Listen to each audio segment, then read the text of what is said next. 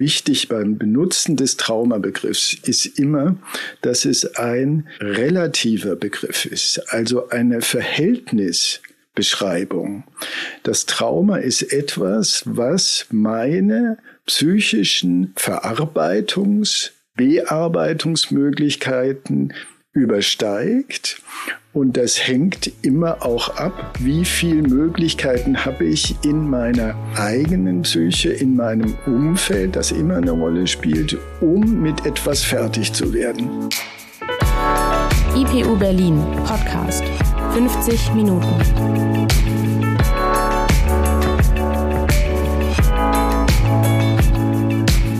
Hier ist eine neue Folge 50 Minuten. Wir sind der psychoanalytische Podcast der IPU Berlin und widmen uns heute dem Post-Covid-Syndrom. Schon mal gehört? Aus den Medien bekannt ist eher der Begriff Long-Covid, der zum Ausdruck bringt, dass eine Covid-Erkrankung in einigen Fällen zu Spätfolgen führen kann. Oder auch, dass die Krankheit und ihre Folgen ungewöhnlich lange andauern. Was aber eher selten zur Sprache kommt, sind die psychischen Probleme, die im Zusammenhang mit einer Covid-Erkrankung auftreten können. Wir haben schon darüber gesprochen, vor welche Probleme wir alle durch die Maßnahmen zur Eindämmung des Virus gestellt sind. Heute wollen wir darüber sprechen, was psychisch passieren kann, wenn man an Covid erkrankt. Bekannt wurde der Begriff Long-Covid durch einen Hashtag auf Twitter im Mai 2020, als eine Betroffene ihre Langzeitfolgen beschrieb. Darüber wurde die Aufmerksamkeit auf das Problem gelenkt, das seitdem genauer untersucht und definiert wurde. Von Long-Covid spricht man, wenn es um den Zeitraum ab vier Wochen nach der Erkrankung geht. Post-Covid beginnt nach zwölf Wochen. Betroffene berichten vor allem über körperliche Beschwerden. Starke Müdigkeit, eingeschränkte Leistungsfähigkeit, Kopfschmerzen, Herzstolpern, Geruchs- und Geschmacksstörungen. Viele sind aber auch von depressiven Schlaf- und Angstsymptomen betroffen. Wie kommt es zu diesen psychischen Symptomen? Sind sie eine Folge der körperlichen Belastung und daher eher Ausdruck von Stress? Oder kann durch Covid auch eine psychische Störung ausgelöst werden? Zunächst bedeutet die körperliche Belastung durch das Virus Stress. Die Angst zu erkranken, der soziale Rückzug und die Einschränkungen können diesen Stress verstärken. Das heißt, es ist erstmal nachvollziehbar, dass es vielen Menschen in Covid-Zeiten schlecht geht. Einfach, weil eine Pandemie diese Effekte auf die gesamte Gesellschaft hat. Dann gibt es aber auch noch den unmittelbaren Effekt, den die Krankheit auf psychischer Ebene haben kann. Depressive Verstimmungen oder verstärkte Ängste können während und einige Zeit nach der Erkrankung auftreten. Man spricht dann von den sogenannten vegetativen Symptomen. Diese verschwinden wieder, sowie der Husten und das Fieber auch wieder verschwinden. Es kann aber auch passieren, dass die Symptome bleiben und Covid ein auslösendes Ereignis für eine manifeste psychische Störung ist. Dabei muss man wiederum unterscheiden, ob es sich um ein sogenanntes kritisches Lebensereignis handelt oder um ein traumatisches Erlebnis.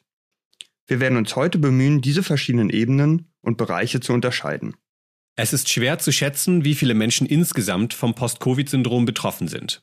Der Begriff ist neu und stellt keine klare Diagnose dar, auch weil die Symptome außerordentlich vielfältig sind und in ihrer Schwere stark variieren. Die Weltgesundheitsorganisation geht davon aus, dass um die 10 Prozent der Erkrankten mit Langzeitfolgen zu kämpfen haben könnten, also mehrere hunderttausend Menschen allein in Deutschland.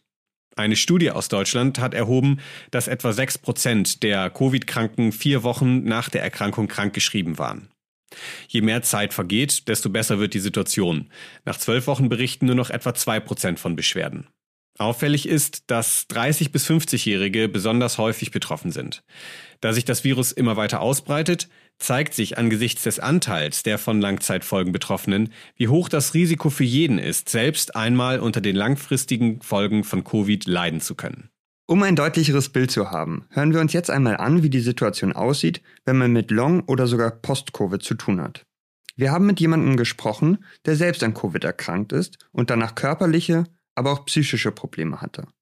Dominik ist Anfang 30, arbeitet selbstständig und hat sich kurz vor Weihnachten 2020 bei seinen Eltern mit Covid angesteckt. Daraufhin hat er zwei Wochen in Quarantäne im Haus seiner Eltern verbracht, während diese zur Behandlung ins Krankenhaus mussten. Dass die Krankheit bei ihm nach den zwei Wochen noch nicht vorbei war, erzählt er uns jetzt. Also, ähm, das habe ich realisiert. Nach den zwei Wochen bin ich dann halt äh, von meinem Elternhaus zurück nach Leipzig gereist. Ähm, ich habe das noch realisiert erstmal, dass mir es mir nicht gut ging, weil die Reise mir unheimlich anstrengend ähm, vorkam. Also auch äh, dann war dieses typische Treppensteigen, ich krieg keine Luft mehr. Ähm, ich bin dann ab und zu spazieren gegangen und war dann froh, dass ich es immer noch nach Hause geschafft habe, weil halt unterwegs die Luft ausging. Und das kam dann so, dass ich nach ähm, in der Zeit natürlich habe ich gedacht, oh, jetzt müsste es aber die Tage wieder gut gehen, weil Quarantäne ist vorbei und jetzt ist Covid überstanden, jetzt müsste ich ja bald wieder fit sein.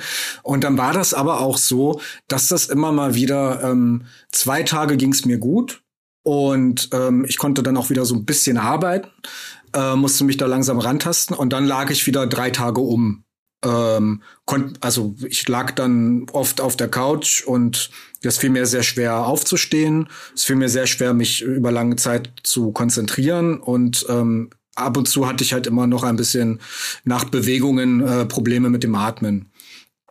Und ich erinnere mich, dass so da, da war ich dann auch schon wieder so noch zwei Wochen zu Hause, da hatte ich dann wieder eine Erkältung.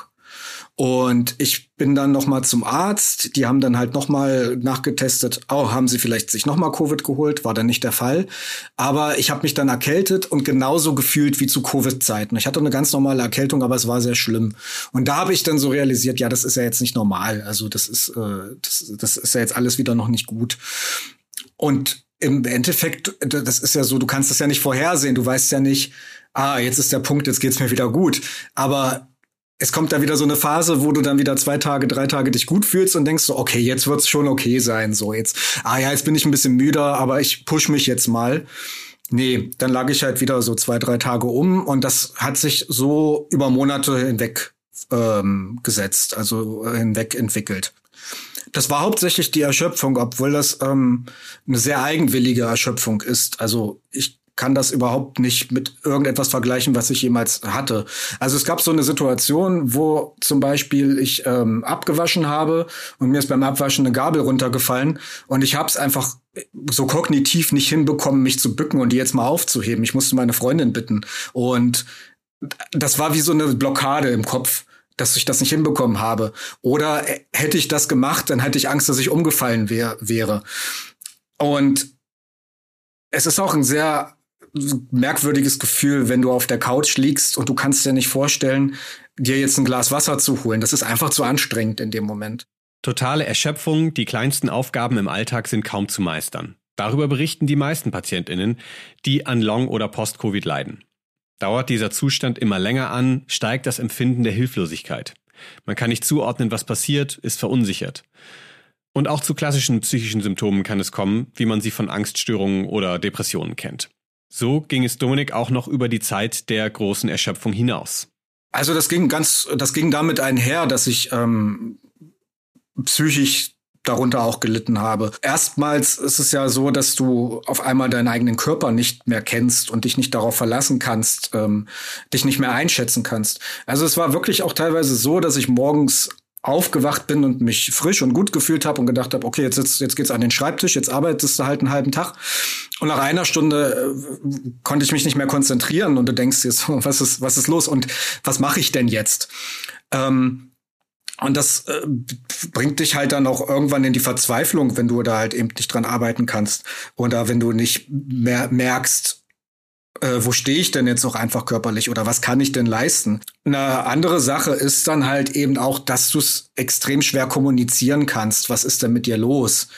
Ähm, das kam auch erst ganz spät, dass ein Freund von mir, der auch Covid hatte, oder viel eher ein Bekannter, der hat mir dann gesagt, eben, ja, dieses Symptom nennt sich Brain Fog, dass du so durcheinander bist. Und das hat mir im Nachhinein geholfen, dass es, also, dass es dafür einen festen Begriff gab, zumindest einen englischen, ne? Ähm, weil es so sehr gut ausgedrückt hat, wie ich mich gefühlt habe. Also alles wie so, wie so ein Nebel, so ungreifbar.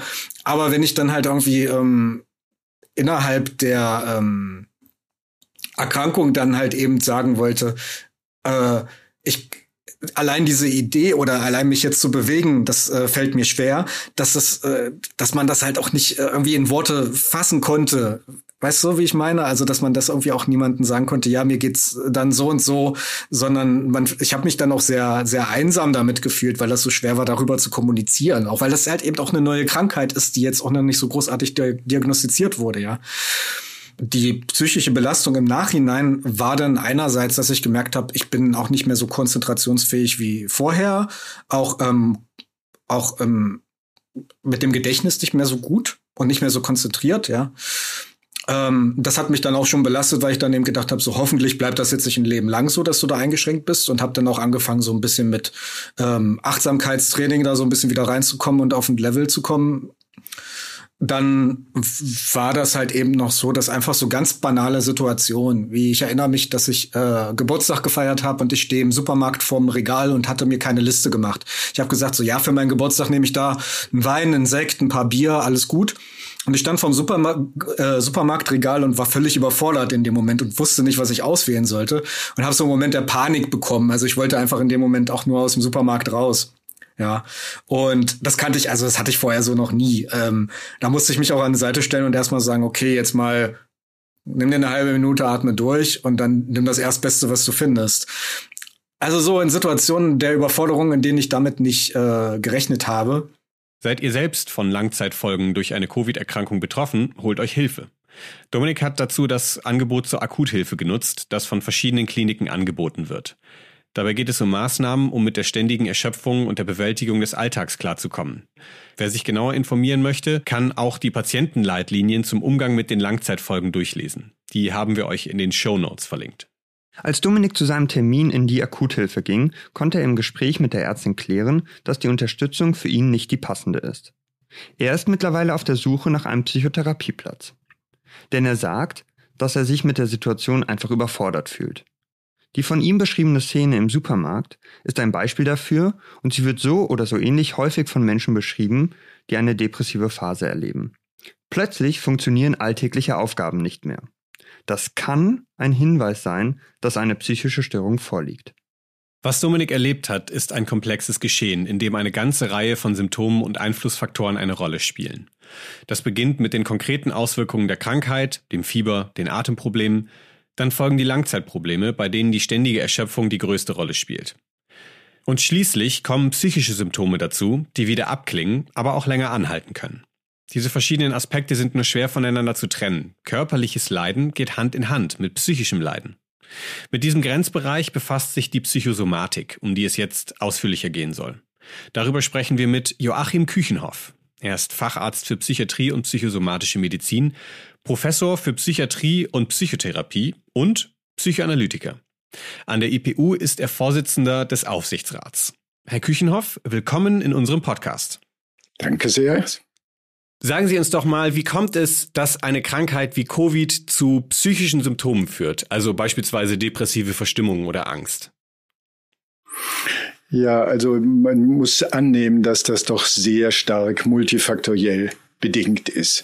Also je nachdem, wie schwer jemand erkrankt ist und an der Covid-Infektion äh, gelitten hat, sind ja psychische Folgen wahrscheinlich. Also ich habe eine Patientin eine Zeit lang betreut über Video, über Zoom, die eine zu Hause eine sehr schwere Covid-Infektion mitgemacht hat und das ist natürlich verbunden mit allen möglichen für sie dann wirklich ängstigenden Einschränkungen. Es löst Todesangst unter Umständen aus. Es äh, ist eine große Unsicherheit damit verbunden. Und schon das ist, wird, führt natürlich zu psychischen äh, Folgen und Reaktionen. Inwieweit die Viren selber da auch die ganze Körperlichkeit umstimmen und dann auch dann auch zu einer äh, Veränderung auch des, der ganzen Körperlichkeit führen. Das ist dann die, der zweite Faktor. Also ich denke, es ist nur auf die Frage äh, geantwortet, die Sie stellen. Es ist einmal eine Reaktion auf diese ja immer noch recht unbekannte damit auch unheimliche Krankheit, aber es ist im Krankheitsgeschehen, auch gerade was diese Long-Covid oder Post-Covid-Reaktion ähm, betrifft, auch dieses virale Geschehen, das dann äh, direkt wirkt. Sie sprechen genau diese beiden äh, Varianten an, die wir auch schon kurz äh, angerissen haben, mit denen wir uns schon kurz befasst haben. Wenn ich jetzt selber betroffen bin, wie kann ich das denn irgendwie ein bisschen unterscheiden, ob das sozusagen eher was Vorübergehendes ist, dass ich psychisch belastet bin, dass das irgendwie einhergeht mit der Krankheit oder ob das schon schlimmere Auswirkungen hat, ob ich es eher mit einer psychischen Störung zu, zu tun habe und irgendwie mir besser Hilfe hole. Ja, also erstmal finde ich es wichtig zu sehen, weil Sie ja auch die Psychosomatik angesprochen haben. Man ist ja nicht einfach Körper oder Seele, sondern man ist ein ganzer Mensch und da gehört das körperliche Befinden, die eigenen Gedanken, die eigenen Affekte, das gehört alles sehr zusammen und wirkt zusammen. Und wenn ich, das kennt jeder von einer Grippeerkrankung, die ja im Übrigen auch nicht so harmlos sind, wenn wir schwere Grippeerkrankungen mal durchgemacht haben, kennt jeder die psychischen Folgen und dann hängt es natürlich von einer Vielzahl von Faktoren ab, wie ich damit auch umgehen kann. Also da, ich weiß vielleicht von mir oder ich kann das mir überlegen, ist das jetzt etwas, was mich ganz unvorbereitet trifft? Also bin ich oder habe ich mit Konflikten, mit Depressionen, mit äh, allen möglichen psychischen Beschwerden schon vorher zu tun gehabt. Das spielt ja dabei eine, eine ganz große Rolle. Und natürlich auch die soziale Umgebung, die mich trägt oder eben nicht trägt, die dann auch mit hineinwirkt, wie ich damit umgehen kann. Ja. Ähm, ich ähm, würde gerne zu diesen, zu diesen beiden Unterscheidungen noch äh, kurz einen dritten Faktor dazu bringen. Und äh, dafür haben wir einen Einspieler vorbereitet. Und zwar geht es da um das psychische Trauma. Das klassische Krankheitsmodell der Psychoanalyse geht davon aus, dass die Ursache einer psychischen Störung auf ein konflikthaftes Erleben in einer frühen Lebensphase zurückzuführen ist und der Auslöser in der Gegenwart liegt. Von diesem Krankheitsmodell zu unterscheiden sind psychische Traumata. Traumatisch können Erlebnisse sein, bei denen Leib und Leben bedroht und die Betroffenen der Situation hilflos ausgeliefert sind. Häufige Beispiele sind Vergewaltigungen, Gewalterfahrungen, Krieg oder Naturkatastrophen. Zu einem Trauma führen ganz unterschiedliche Erfahrungen. Auch die Diagnose einer lebensbedrohlichen Krankheit kann traumatische Effekte haben oder das Erleben eines schweren Verlaufs einer Covid-Erkrankung auf der Intensivstation. Eine häufige Störung, die auf ein Trauma folgen kann, ist die PTBS, die posttraumatische Belastungsstörung. Charakteristisch für das Krankheitsbild sind sogenannte Flashbacks, also Erinnerungen an die traumatischen Erfahrungen, die von den Betroffenen immer wieder durchlebt werden. Das kann auch in Form von Albträumen geschehen. Ein frühes Beispiel der PTBS war das Kriegszittern bzw. Shellshock im Ersten Weltkrieg, eine Form des Kriegstraumas. Nicht immer ist das Trauma so eindeutig zuzuordnen, da es bei den Betroffenen häufig zu Gedächtnislücken kommt oder die konkrete Erfahrung sogar vollständig gelöscht zu sein scheint. Entscheidend ist, dass eine PTBS mit körperlichen Symptomen einhergeht. Schmerzen, Zittern, Herzklopfen, Atemnot. Das macht eine Diagnose manchmal schwierig, denn das Trauma kann beim Auftreten der Symptome bereits Jahre zurückliegen. Herr Küchenhoff, Sie haben ja jetzt gerade schon gesagt, dass die Wirkung, die eine Covid-Erkrankung auf das Individuum hat, sehr unterschiedlich sein können. Jetzt in dem Einspieler ging es ja auch darum oder um die Frage, inwiefern eine Covid-Erkrankung auch ne, traumatisch wirken kann. Würden Sie auch sagen, dass wenn, wenn jemand einen schweren Verlauf hat, auf eine Intensivstation kommt, beatmet werden muss, dass da, dies traumatisch genannt werden kann? Ja, durchaus. Nicht einfach kann man sozusagen eine Gleichung aufstellen. Covid ist ein Trauma.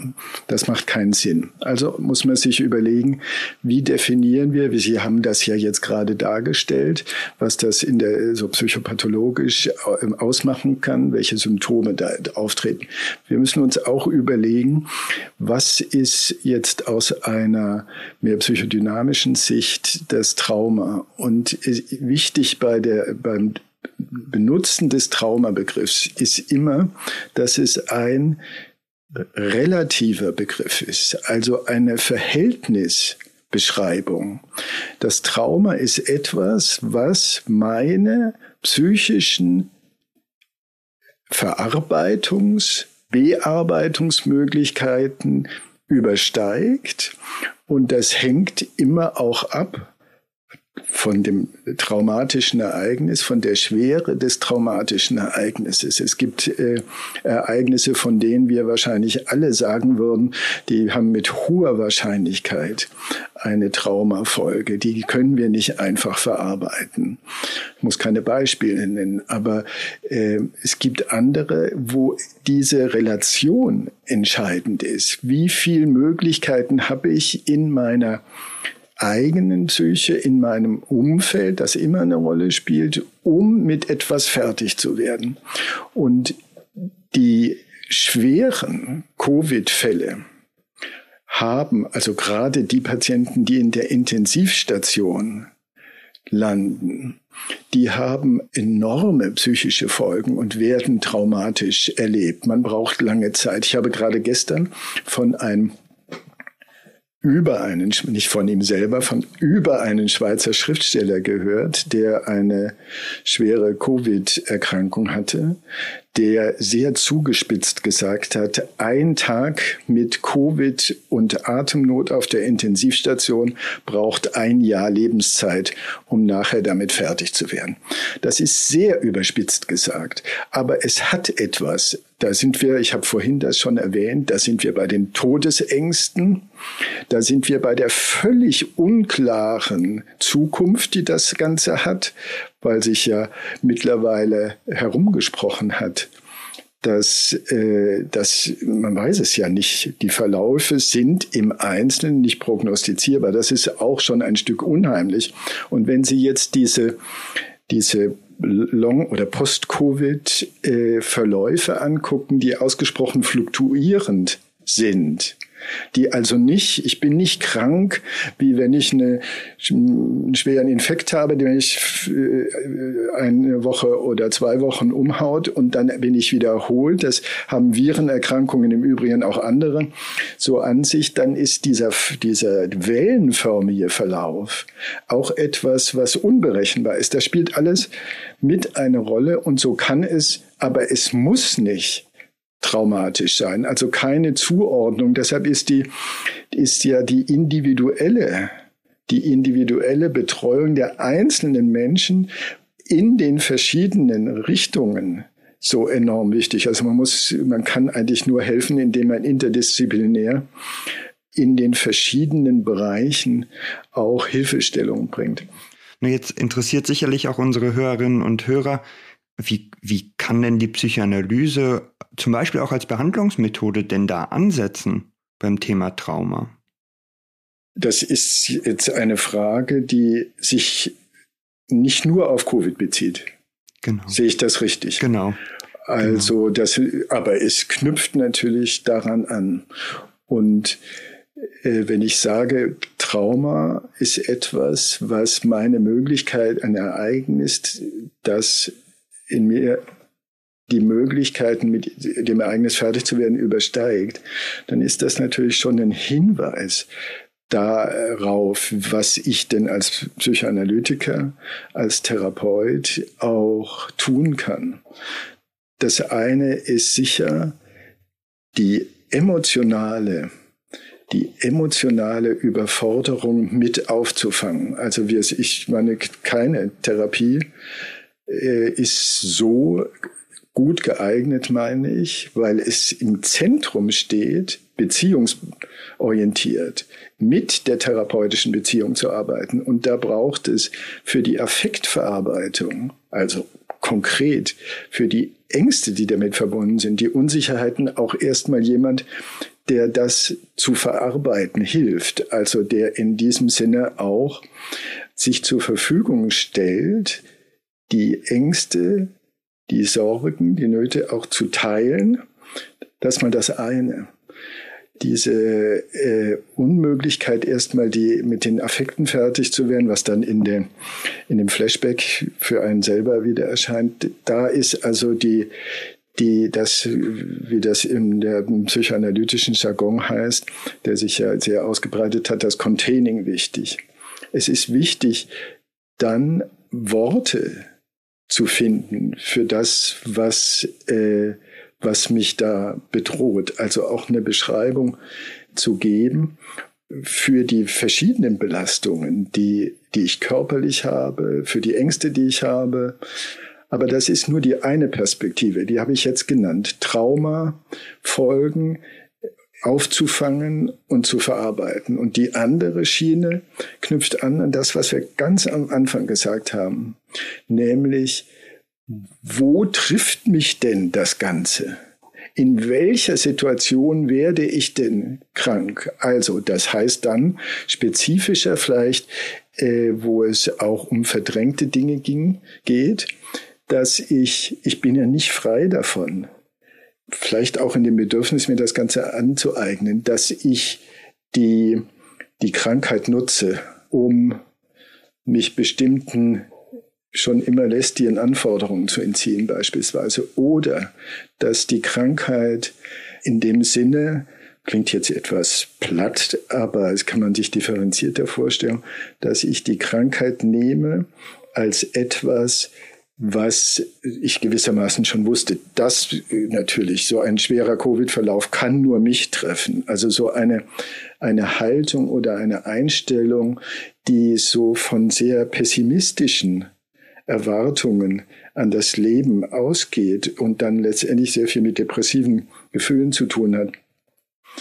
Ich bringe das zur Sprache und das heißt nicht einfach, ich löse es aus, sondern ich bringe auch mal vielleicht meine eigene Verzweiflung, meine eigene Überwältigung auch zur Sprache, um dann im Endeffekt zu sagen, was hat es mit mir gemacht? Wie ist, wie kann ich, wenn man das so im Rückblick dann betrachten will, wie kann ich meine Geschichte in der Covid-Zeit erzählen, so dass sie auch zu mir gehört. Ja. Nun sind wir schon äh, ziemlich tief in äh, auf einer psychischen Ebene sozusagen, auch auf einer reflektierenden psychischen Ebene. Wir hatten ja angekündigt, dass wir ähm, auch ein bisschen über Psychosomatik sprechen wollen. Ich sage mal etwas vereinfacht über die Verbindung von Körper und Geist. Sie haben schon auch schon sehr treffend gesagt, wir sind nicht einfach nur ein Körper und ein Geist, die voneinander irgendwie getrennt sind. Deswegen würde ich aber gerne mal ähm, da noch ein bisschen näher drauf eingehen und erst mal fragen, wie kommt es denn eigentlich dazu, dass wir wie soll ich sagen, in der Gesellschaft, in der, in der öffentlichen Wahrnehmung, so wie wir allgemein darüber sprechen, im Alltag häufig diese Trennung vornehmen. Warum wird das denn überhaupt voneinander getrennt, wenn das doch eigentlich gar nicht voneinander getrennt zu denken ist? Das ist eine sehr berechtigte Frage, die mich auch umtreibt. Da ist Descartes dran schuld. Also da ist natürlich die Geschichte der Neuzeit tatsächlich dran schuld. Die äh, Descartes hatte mir nur mit der, dieser Unterscheidung zwischen res cogitans und res extensa, zwischen der leiblich-körperlichen, dinglichen Seite und der geistigen Seite, dem einen philosophischen Ausdruck verliehen. Aber die, ich denke, dass die Kulturgeschichte der Neuzeit in unserer europäischen Kultur davon geprägt ist, dass es etwas gibt, was ein, ein Philosoph mal sehr treffend Naturbeherrschung am Körper genannt hat. Es geht immer fortlaufend eigentlich, also bis heute kann man das ja beobachten, dass man versucht, den Körper in den in den Griff zu bekommen, sage ich jetzt mal vereinfacht. Im Deutschen kann man ja wunderbar, es ist, gibt keine Pendant in anderen Sprachen zwischen Leib und Körper unterscheiden. Und der Leib ist das, wie ich bin. Ich bin leiblich, da ist dieses Auseinanderklaffen nicht, sondern meine Existenz ist leiblich und der Körper wäre. Im Leib steckt das, quasi der Geist, die Idee des Geistes mit drin. Richtig. Ja. Oder Embodiment ist das heute, ne, ja. sozusagen. Das ist das, die ganzheitliche Wahrnehmung von mir. Und Körper wäre das Objektivierte, also im, im, im Wortsinn, das Vergegenständlichte an mir. Wenn ich krank werde, ne, fange ich natürlich an, mich auch äh, damit zu beschäftigen, dass, dass ich eine Lunge habe. Ja, ich bin dann nicht meine Atmung. Ja. Ja. ich bin dann nicht mehr meine Atmung, sondern ich habe eine Lunge. Ne? Da wäre das sozusagen, ist das sprachlich drin und das, die tut dann weh und das ist damit gliedert sich auch so etwas von mir aus. Und diese, aber ich glaube tatsächlich, es ist eine kulturelle Bewegung, die da, aus der wir auch nicht gut rauskommen. Das ist das, was mich, muss ich sagen, enorm beschäftigt. Wir wissen, dass es falsch ist und es, äh, also als anthropologische Beschreibung ist es falsch und wir können aber nicht raus. Man, man könnte ja quasi sagen, dass die Psychosomatik in dem Sinne, wenn man das jetzt mal historisch betrachtet, wie so eine Art äh, Rückführung dieser Trennung ist, ja, oder zumindest diese Rückführung, diese Wiederzusammenführung versucht, wenn man so will. Ich spreche das ja. auch deswegen an, weil ich glaube, dass gerade im Rahmen von Covid ähm, das gar nicht so leicht ist, wie Sie das jetzt schon sehr ausführlich beschrieben haben, bei sich selbst zu entdecken und ähm, darauf zu kommen, dass es ja letztlich eine ganzheitliche Aufgabe für einen selbst ist, mit dieser Situation umzugehen. Also ich kann mir vorstellen, dass die meisten einfach das als etwas erstmal rein körperliches Ne, so getrennt sozusagen wahrnehmen. Also auch diese Erschöpfung, dieses, das, das äh, Chronic Fatigue Syndrom gibt es da ja auch, ne?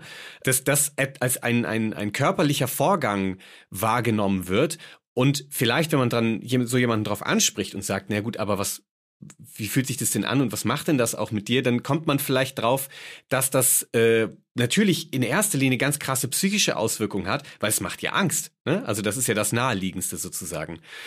Es gibt ja beispielsweise auch so Bezeichnungen wie die Knie schlottern oder ähm, ich weiß nicht, mir fällt auch noch ein irgendwie die Das Herz ist mir in die Hose gerutscht. Ja, genau. Oder, genau. oder mir liegt was schwer im Magen. Ja, oder, oder genau. die Stimme zittert. Vielleicht geht das auch schon in diese Richtung. Ähm, genau. Das sind also körperliche Vorgänge, die sich auf psychische Aspekte äh, beziehen, wie zum Beispiel Angst. Um das nochmal, also um diesen allgemeineren Schritt nochmal einmal zu machen im Sinne der Psychosomatik, können Sie ähm, das bisschen beschreiben, was da im Körper passiert? Wie diese Verbindung, also inwiefern, warum das eine so untrennbare Verbindung ist, der körperlichen und der psychischen Aspekte. Naja, Sie haben jetzt schon die Weisheit der Redensarten die wir im Deutschen haben, in anderen Sprachen natürlich auch, äh, hervorgebracht. Wir, äh, oder zitiert. Wir sind, äh, wenn wir sagen, also mein, mein Herz, das äh, klopft bis zum Hals und ich meine meine Aufregung, dann ist es klar, dass das dass das dieses ganzheitliche Geschehen ist. Ich bin ungeheuer aufgeregt und äh, äh habe alle möglichen vegetativen Erscheinungen, die einfach dazugehören.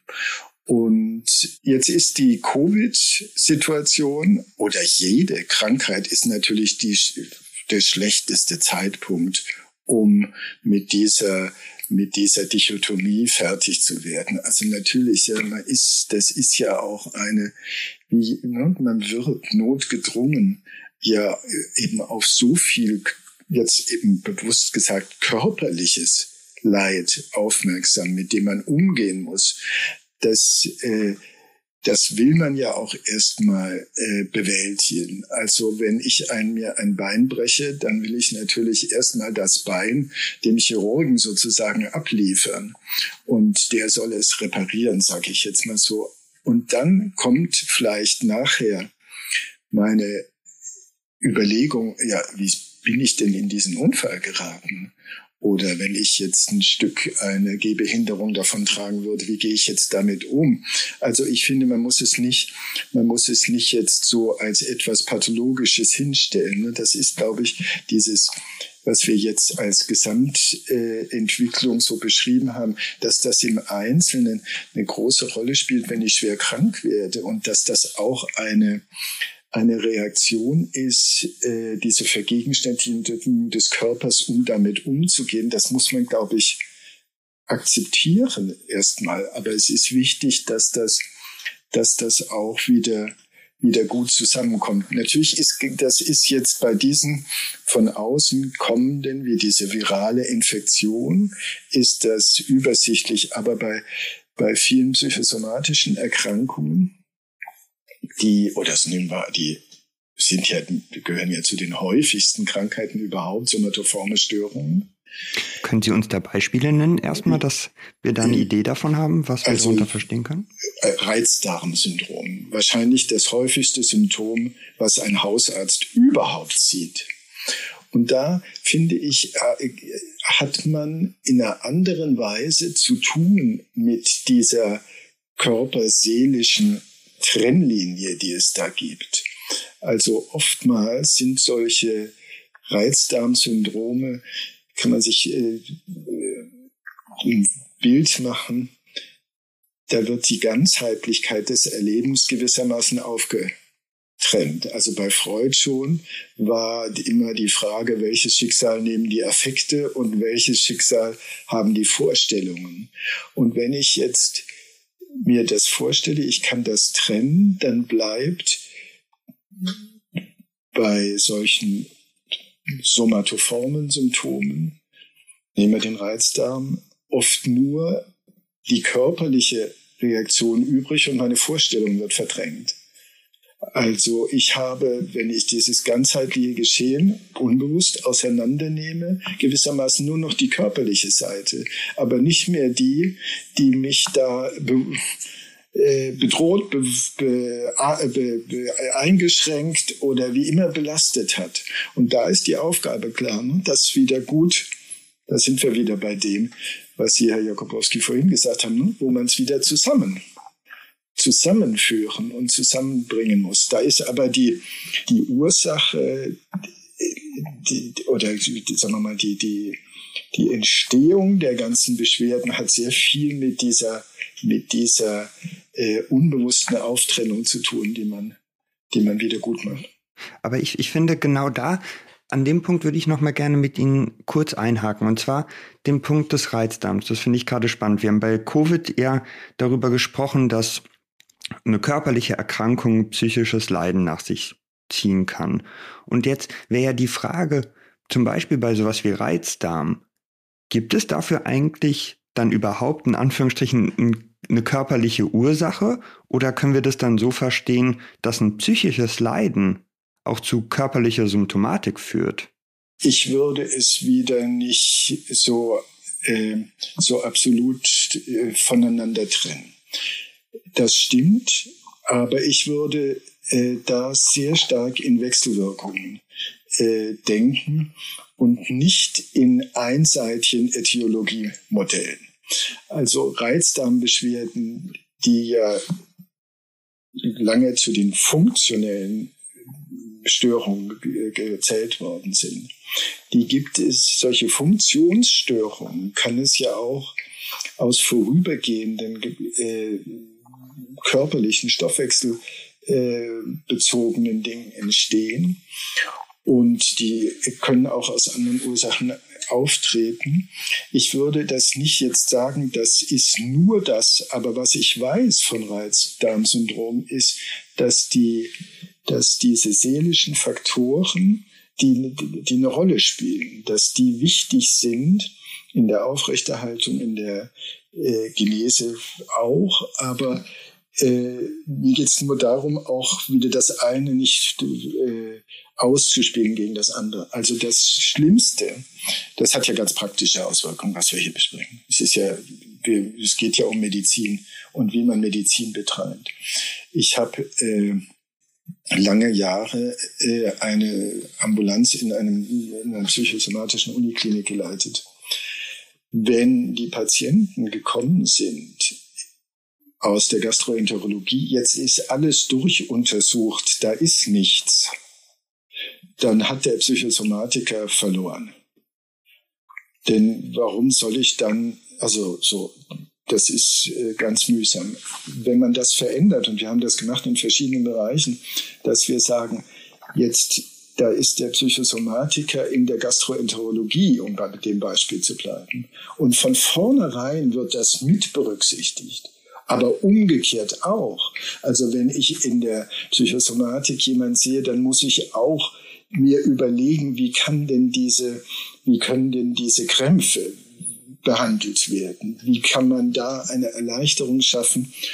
so dass man da, man muss ja immer auch, es geht ja nicht darum, jemanden, es wäre ein völlig missverstandenes Psychosomatikmodell, zu sagen, ich höre gar nicht drauf, was jemand körperlich hat, sondern ich ziele auf die unbewussten Konflikte. Das ist doch irgendwie absurd, sondern ich gehe doch immer aus. Es kommt jemand zu mir mit einem Leidenszustand und den will ich mit ihm gemeinsam anschauen und bewältigen.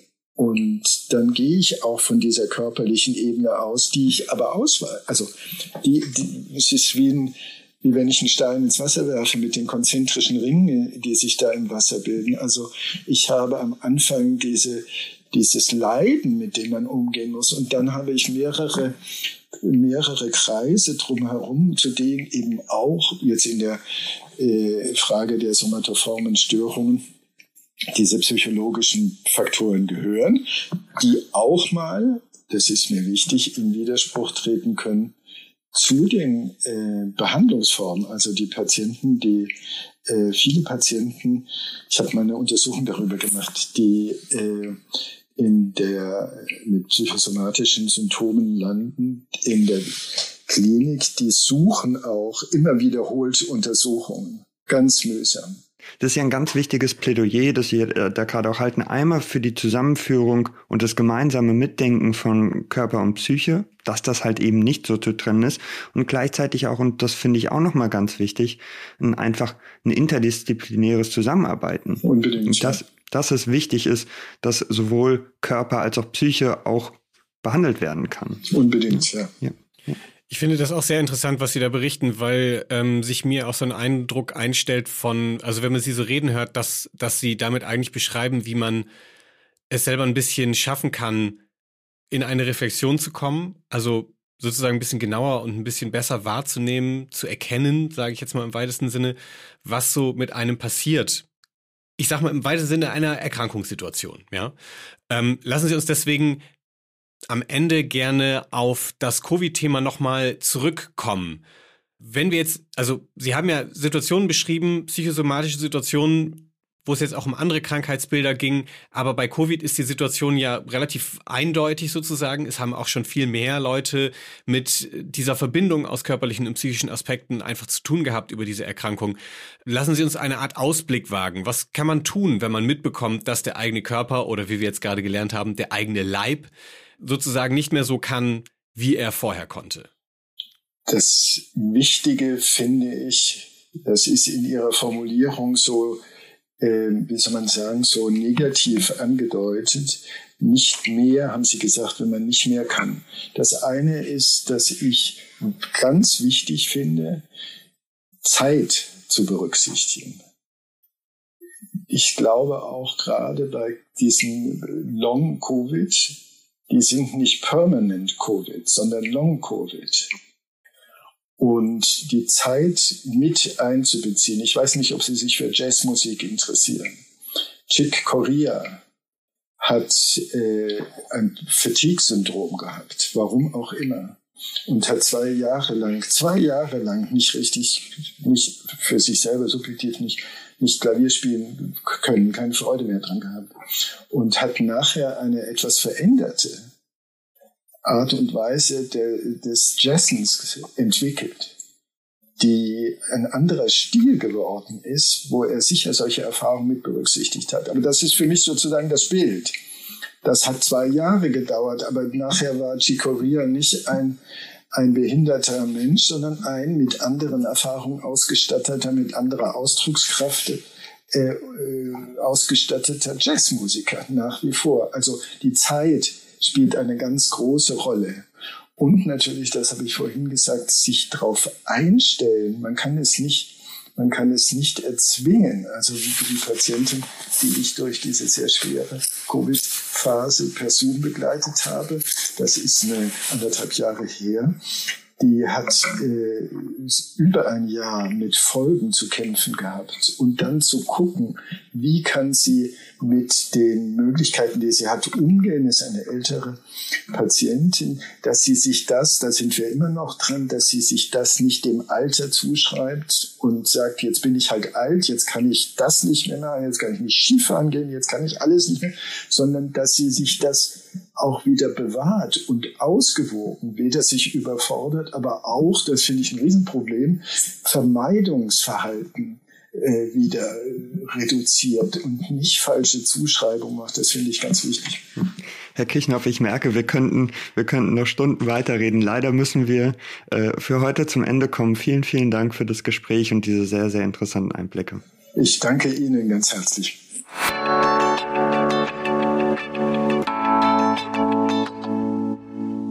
Versuchen wir eine Bestandsaufnahme in Bezug auf die Situation, in der wir uns gesamtgesellschaftlich zurzeit befinden. Wie weitreichend die Auswirkungen der Pandemie sein werden, lässt sich nach wie vor schwer abschätzen. Schon jetzt sind Hunderttausende von Long- oder Post-Covid betroffen. Diese Lage macht aufmerksam für den gesellschaftlichen und individuellen Umgang mit psychischen Belastungen.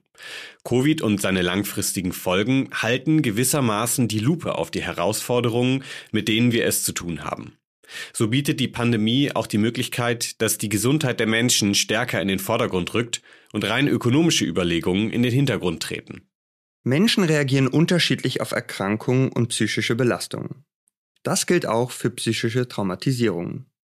Je nachdem, wie unsere gegenwärtige Lebenssituation aussieht, wie wir in Familien- und Freundschaftsbeziehungen eingebunden sind, aber auch abhängig von unseren bisherigen Lebenserfahrungen werden wir unterschiedlich mit einer Covid-Erkrankung, mit Post-Covid oder gar mit einer Traumatisierung umgehen können.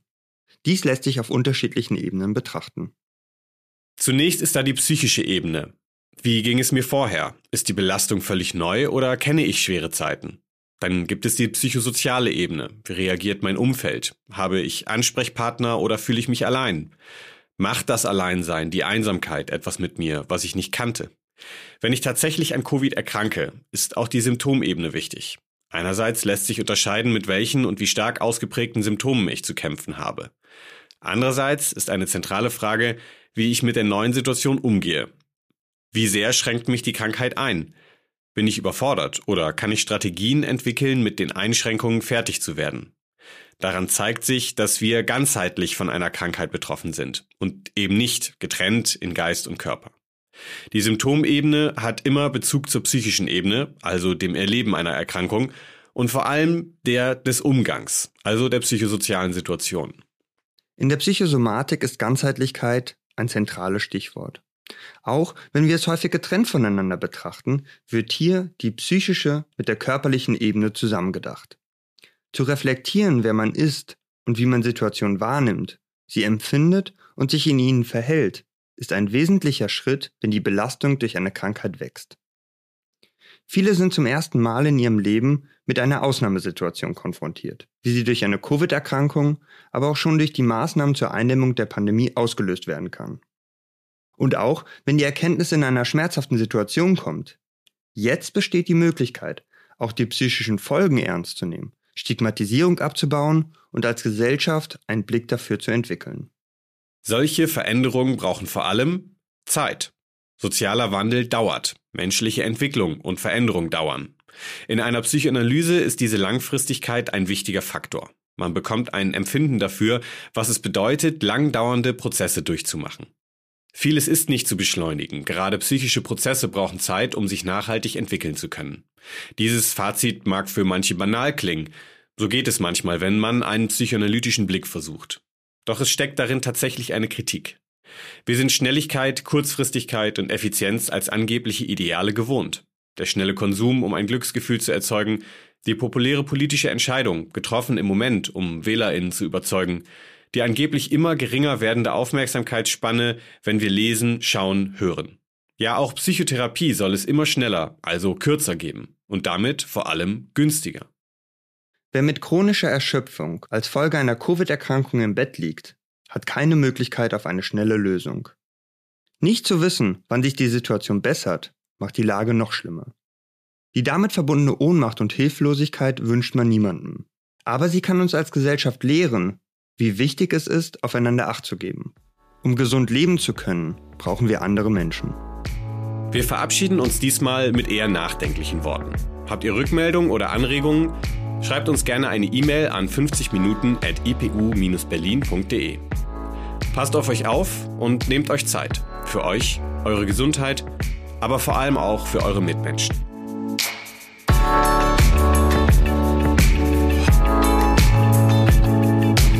50 Minuten ist eine Produktion der Internationalen Psychoanalytischen Universität Berlin.